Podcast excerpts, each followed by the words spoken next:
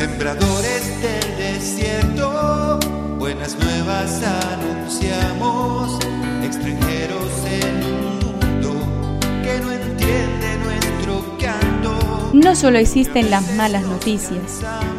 Te invitamos a escuchar esta buena noticia que Jesús, que quiere renovar al hombre, hoy tiene para nosotros. Que me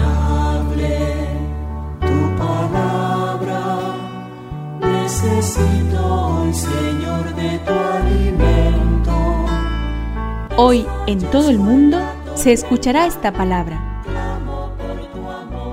Juan 4 del 5 al 42. Llegó a una ciudad de Samaria. Jesús, fatigado del camino, se había sentado junto al pozo. Era la hora del mediodía. Una mujer de Samaria fue a sacar agua y Jesús le dijo, Dame de beber. Sus discípulos habían ido a la ciudad a comprar alimentos. La samaritana le respondió, ¿Cómo? ¿Tú que eres judío me pides de beber a mí que soy samaritana? Los judíos, en efecto, no se trataban con los samaritanos. Jesús le respondió, Si conocieras el don de Dios y quién es el que te dice dame de beber, tú misma se lo hubieras pedido y él te habría dado agua viva. Señor, le dijo ella, no tienes nada para sacar el agua y el pozo es profundo. ¿De dónde sacas esa agua viva?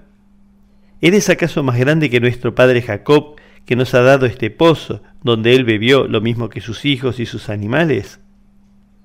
Jesús le respondió, El que beba de esta agua tendrá nuevamente sed, pero que el que beba del agua que yo le daré nunca más volverá a tener sed. El agua que yo le daré se convertirá en él en manantial que brota hasta la vida eterna. Señor, veo que eres un profeta. Nuestros padres adoraron en esta montaña y ustedes dicen que es en Jerusalén donde se debe adorar.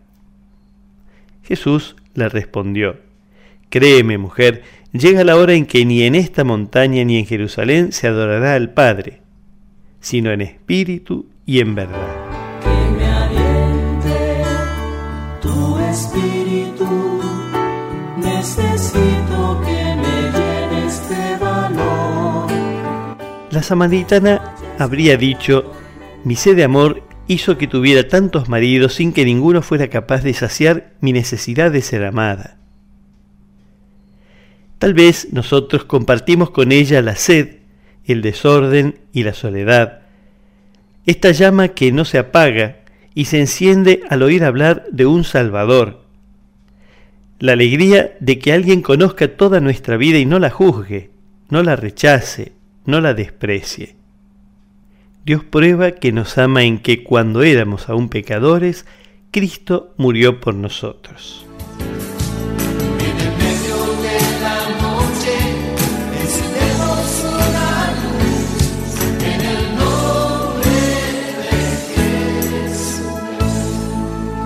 Es una contribución de la parroquia catedral para este tiempo en que Dios quiere renovar a su pueblo.